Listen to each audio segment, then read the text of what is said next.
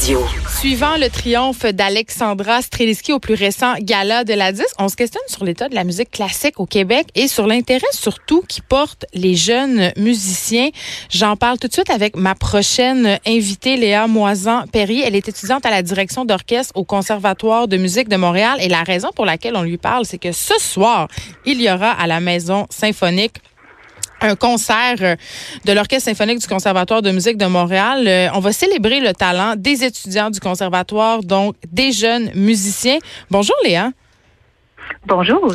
Eh, écoutez, euh, allons-y d'emblée. Là, on, va se le dire, depuis toujours, la musique classique a un, un peu mauvaise presse auprès de la population, d'une certaine partie de la population, surtout des jeunes. On l'associe à la à, à l'élite, si on veut. On qualifie même un petit peu ce genre de snob, des fois un peu hermétique, mais on dirait que les choses sont en train de, de changer pardon, avec la popularité de musiciens classiques comme justement Alexandra Streliski ou Jean-Michel Blais. Est-ce qu'on est en train de changer notre regard sur la musique classique, Léa?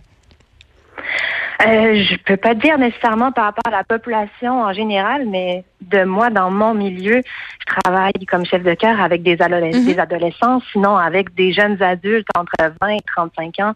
Puis je sens vraiment un engouement pour cette musique-là. Moi, personnellement, c'est une musique que j'adore. Puis les jeunes avec qui je travaille, euh, toute cette population-là, peu importe leur métier, peu importe euh, d'où ils viennent, euh, quand ils s'y attardent à cette musique-là, ils découvrent la richesse. Puis je connais donc énormément de gens passionnés. C'est, c'est que des gens passionnés de musique classique, pas que, mais beaucoup de gens passionnés de musique classique qui m'entourent. Donc, euh, mais est-ce que tu je vois pas vraiment cette mauvaise presse Je le, je le vois pas. Mais est-ce que tu vois avec, par exemple, le côté plus mainstream maintenant de certains musiciens classiques que les gens sont plus intéressés par ce type de musique-là, justement, qui laissent un peu tomber leurs préjugés ou pas du tout? Euh, ben, j'ai toujours senti cet intérêt-là parce que les gens qui, qui se déplacent au concert, euh, les gens qui s'intéressent, même avec, mais même euh, avec les adolescents avec qui je travaille, on fait de la musique populaire, mais on fait aussi mm. beaucoup de musique classique. Puis je sens qu'ils adorent cette musique classique-là parce qu'ils voient la, la richesse. Donc, Donc vous n'avez pas de la misère à remplir vos salles comme certains orchestres? Oui, ça, ça peut. Oui, euh, oui. Là, quand on parle du public de remplir la salle, ça c'est hmm. une autre histoire. Mais je parle. Ben, c'est un peu ça quand on parle de euh, l'intérêt euh, des gens pour la musique classique, quand même. Oui, je peux comprendre, mais je pense qu'il y a quand même un intérêt qui se, qui oui, se développe avec des projets un peu comme mon collègue Nicolas Ellis avait fait, mhm. avec Philippe Braque qui avait fait un concert moitié-moitié, la musique de Philippe Braque et la musique classique. Donc, c'est un public qui était très intéressé à la musique de Philippe Braque, qui s'attendait pas du tout à entendre autant de musique classique, puis finalement, ils ont adoré. Je pense que des projets comme ça, ça donne, oui, un nouveau souffle. On a beaucoup de, de jeunes musiciens qui travaillent euh, dans, dans un autre esprit. Puis je pense que oui, ça, ça amène un, nouveau public. Mais toi-même, tu as participé euh, récemment à l'élaboration d'une production euh, qui portait sur la musique d'Offenbach, non? Oui. Oui, oui, l'année passée euh, à Strasbourg. Donc, vraiment, il y a cette espèce d'idée, si on veut, de mélanger les genres, d'apporter, si on veut, un nouveau souffle à cette musique classique?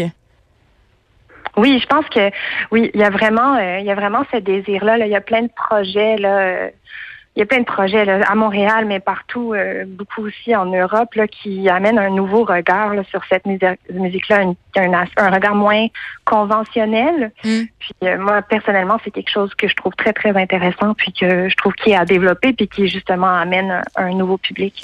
les Léa, pardon, Moisan Perrier, j'ai envie de savoir comment comment t'es tombé dans le classique? Comment ton intérêt pour la musique classique t'est venu? Parce qu'on ne devient pas chef de chœur du jour au lendemain? Là, c'est un long processus et les gens le connaissent peu.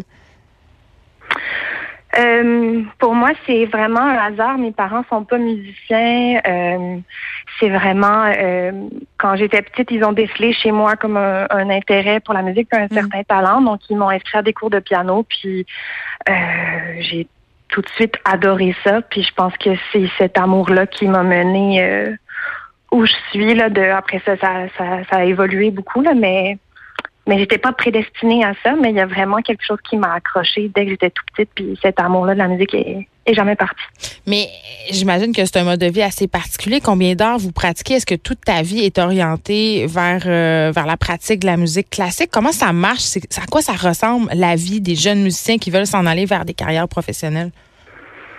Ben, c'est sûr que moi, mon parcours est assez particulier parce que j'ai étudié en piano au conservatoire, ensuite en chant, après ça en direction chorale, puis là je suis de retour. J'ai travaillé, ça fait plusieurs années que je travaille mm. comme chef de chœur, puis là je retourne aux études en direction d'orchestre. Donc euh, à travers tous ces différents, tu sais quand j'étais pianiste versus quand je travaille comme chef de chœur versus maintenant comme euh, chef d'orchestre, c'est, à chaque fois différent.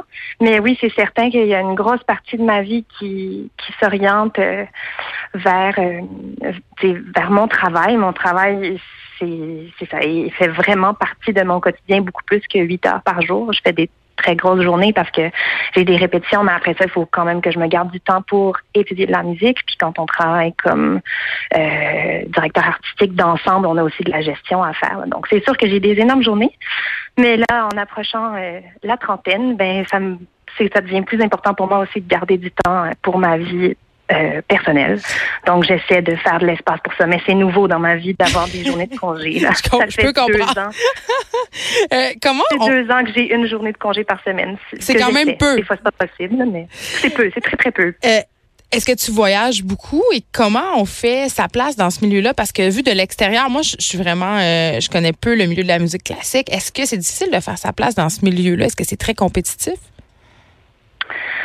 Euh, je pense que oui. Euh, pour euh, moi, c'est sûr que j'ai plus en tête, j'ai l'expérience de mes amis, mais j'ai aussi, j'ai plus en tête mon expérience à moi. Euh, moi, quand j'ai terminé, ben quand j'ai fait mes études pour être chef de chœur, ça c'est les, les les contrats que j'ai eus sont arrivés un peu tout seuls, donc je, je peux pas dire que dans ce cas-là, ça a été difficile. Je me considère vraiment chanceuse. J'ai eu euh, donc directrice artistique du cœur des enfants de Montréal. Ça, ça, m'est arrivé. J'ai fait l'audition, j'ai été prise, tout ça.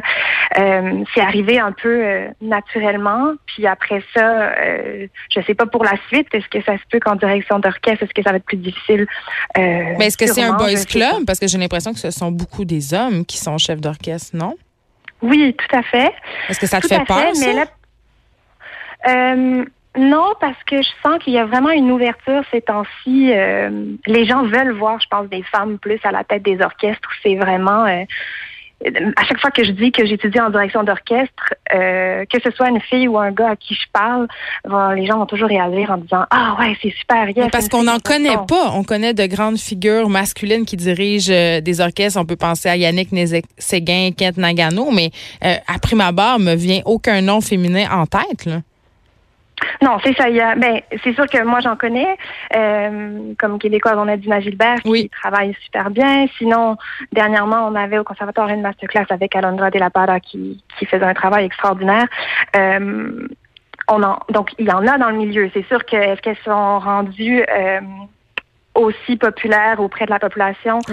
Euh, que par exemple Nagano, euh, pas encore, mais je pense que les gens ont soif de ça. Je pense que avec tout, tout ce qui se passe dernièrement et, toute l'ouverture qui est faite euh, pour, euh, pour la parité et tout, ben je pense qu'en direction d'orchestre aussi, les musiciens aussi veulent voir plus de femmes. Puis, euh, oui, il y a une discussion sur la parité dans les différents orchestres? non, non, pas par rapport pas par rapport au, au chef d'orchestre, mais je parlais plus en politique. Oui, mais, dans votre milieu, Léa, est-ce que ça fait partie des discussions en ce moment? Euh, vous avez dit tantôt qu'il y avait une certaine ouverture, donc j'imagine que ça fait partie maintenant des préoccupations des directions euh, d'orchestre d'avoir une certaine représentativité? Euh, je peux pas m'avancer là-dessus. Ce que je peux dire, c'est que c'est que de la part des musiciens ou des gens que je côtoie, il y a vraiment une réaction positive par rapport au fait que je sois une femme qui dirige. Ben oui, c'est euh, rafraîchissant puis c'est le fun à voir. Est-ce que vous pensez que les femmes réfléchissent euh, et dirigent euh, différemment les orchestres? Non, non, non. Pour moi, pour moi, si on arrive, non, non. Pour moi, on, fait le travail tout le monde du mieux qu'on peut. Puis le fait d'être une femme, c'est rafraîchissant parce qu'on n'en voit pas beaucoup, mais ça change rien à, la direction, à mon avis. Ça change rien au travail. Et là, ce soir, à la Maison euh, symphonique, il y a ce concert qui célèbre euh, le talent des étudiants du conservatoire. Qu'est-ce qu'on va pouvoir entendre, Léa Moisan-Perrier? C'est un programme de musique américaine qui est super euh, excitant, justement pour les gens qui sont euh, peut-être plus réfractaires par rapport à la musique classique. C'est un programme qui est idéal à aller entendre parce que c'est un programme qui marie plusieurs styles. Donc, avec Gershwin, Bernstein, on touche à des influences jazz, des influences euh, de musique américaine. Donc, euh, c'est ça. Moi, je vais diriger l'ouverture de Candide de Bernstein. Ensuite, il y aura West Side Story, euh, les danses symphoniques, puis An American in Paris de Gershwin. Puis évidemment, est-ce qu'il reste des billets? J'espère que oui, si on veut aller voir ça. Là. Oui, je pense que oui. On peut aller voir euh, sur le site de la Maison symphonique. Léa Moisan-Perrier, merci. Ce fut un plaisir. Vous êtes étudiante à la direction d'orchestre au Conservatoire de musique de Montréal.